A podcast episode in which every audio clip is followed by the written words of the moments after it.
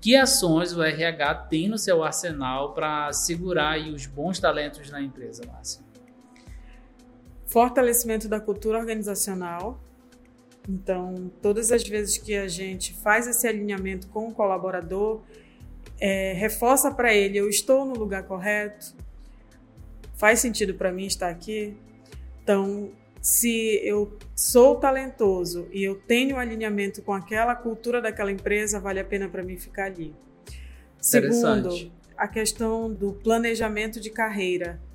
A empresa que tem um plano de carreira e que consegue fazer com que o colaborador ele enxergue isso dentro da organização, ela consegue é, ter êxito. Flexibilização hoje está muito está em alta. Flexibilização de jornadas é um, um, outro aspecto que faz a diferença. E planos de benefícios, Teles. Eu vejo que os benefícios eles são fundamentais também para a retenção de talentos.